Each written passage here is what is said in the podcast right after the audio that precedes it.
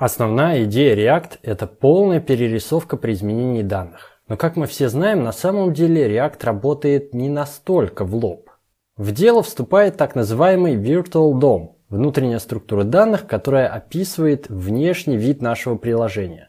Когда мы загружаем страницу и где-то в нашем JavaScript коде происходит вызов react.dom.render, в этот момент React строит дерево компонент, тот самый Virtual DOM, который потом и отображается, то есть рендерится в браузере.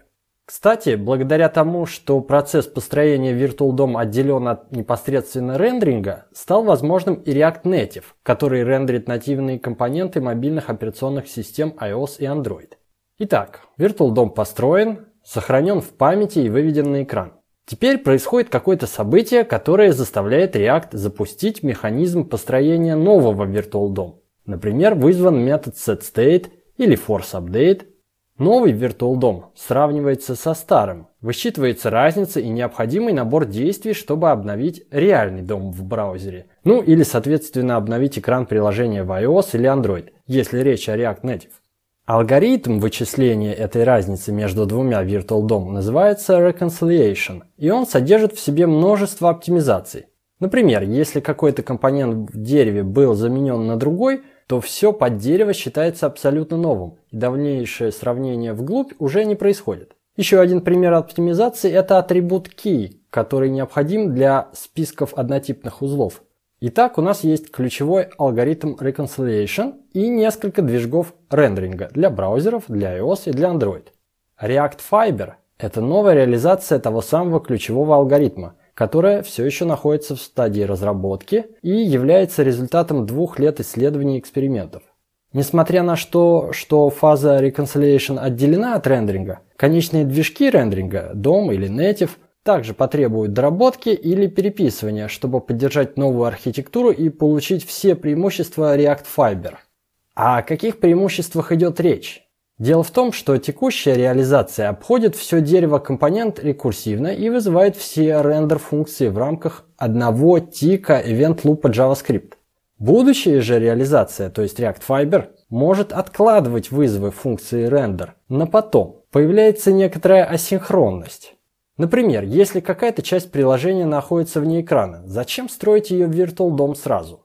Также хотелось бы иметь какую-то приоритизацию рендеринга, чтобы более приоритетные задачи, такие, например, как анимация пользовательских действий, выполнялись без дропа фреймов, чтобы у нас всегда было 60 кадров в секунду. А что-то менее приоритетное, например, отображение большого фрагмента контента, загруженного по сети, будет отложено. Еще раз, при отрисовке пользовательского интерфейса главное это сохранить плавность и высокий FPS, число кадров в секунду. И вовсе не обязательно рендерить обновления по всем требуемым элементам сразу. Но для этого React должен поумнеть, чтобы правильно планировать вызовы рендер функций. И это заложено в основу нового алгоритма, который называется Fiber.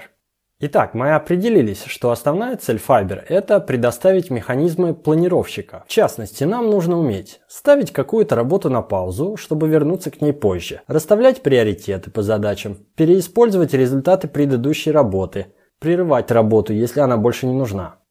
Но для этого процесс построения Virtual DOM должен быть разбит на маленькие участки, которые можно было бы запускать, останавливать или приоритизировать. Появляется концепция Unit of Work – React популяризовал подход чистых функций для рендеринга пользовательского интерфейса. Можно сказать, что отдельно взятый компонент представляет собой функцию от данных, которая возвращает представление этого компонента. Однако компонент может включать в себя и другие компоненты. Таким образом мы получаем вложенные вызовы функций. Если отвлечься от React и подумать только о функциях, которые вызывают друг друга, то мы приходим к понятию стека – Каждый раз, когда вызывается вложенная функция, создается новый stack frame, который хранит данные для текущей выполняемой функции.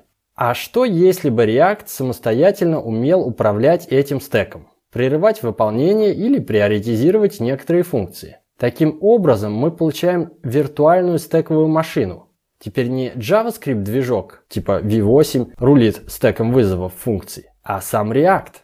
Есть у этого подхода очевидные минусы по производительности. Помимо накладных расходов на реализацию собственной стековой машины на JavaScript, Все данные мы теперь храним в куче, а не в нативном JavaScript стеке. И это не так производительно. С другой стороны, разложив дерево вызовов функций на маленький unit of work, благодаря собственной реализации стека, мы теперь можем приоритизировать некоторые функции с помощью API Request Animation Frame, а другие отложить в Request Idle Callback. Как бонус, можно переиспользовать результаты работы отдельных рендер-функций, ведь они теперь не исчезают вместе с нативным стеком JavaScript, а хранятся в куче. У Fiber есть еще ряд приятных эффектов. Например, теперь мы сможем возвращать из функции render массив компонент. Их не нужно будет оборачивать в какой-то дополнительный div. В заметках к этому подкасту я дам ссылки на более подробное техническое описание. Важным моментом при разработке нового алгоритма React Fiber является также поддержка всех фич React, которые мы имеем и в текущей версии, такие как Lifecycle Hooks, методы setState и forceUpdate, shootComponentUpdate и так далее. Работа еще идет, и React Fiber является одной из приоритетных задач и фокусом для команды до конца этого года. Есть даже сайт isfiberreadyyet.com, на котором показан прогресс в процентах. Надеюсь, моя краткая заметка про React Fiber была вам интересна. А на этом пока все. Пишите на React и процветайте!